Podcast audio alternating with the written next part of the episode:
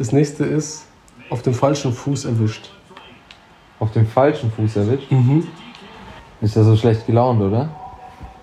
Ich glaube ja, du hast Also- mich auf dem falschen Fuß erwischt. Oder ist es so, so du, du hast einen verletzten Fuß und einen gesunden Fuß, du hast mich auf den falschen Fuß ge, äh, Dings, ähm, ist quasi so, ja, du hast mir Schmerzen zugefügt, so nach dem Motto, weißt du? Du hast einen richtigen und einen falschen Fuß. Du hast ein starkes Bein und ein schwaches Bein. Ja. Und ein Pirat hat ein Holzbein. Das heißt, wenn du einen Pirat auf seinem Holzbein erwischt, ist es auf jeden Fall sein falscher Fuß. Ja, Also artificial falsch, weißt Ja. du, also ein künstlicher Fuß. Und auf dem al- falschen Fuß jemanden zu erwischen, ist gar nicht cool. Weil du hast sowieso schon kein Bein und dann wird noch das drauf ist fertig gemacht. Ja, eben. Also es ist so Piratenbullying, glaube ich.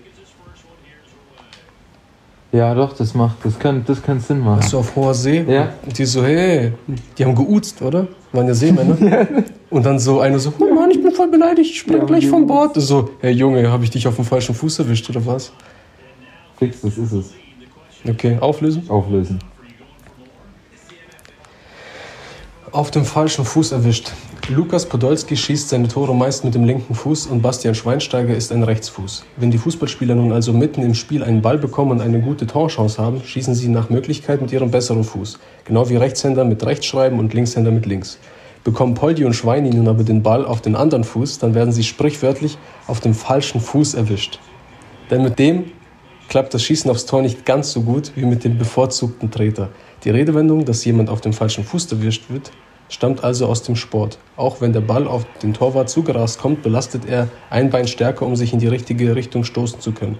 Dasselbe macht die Tennis- oder Badmintonspieler.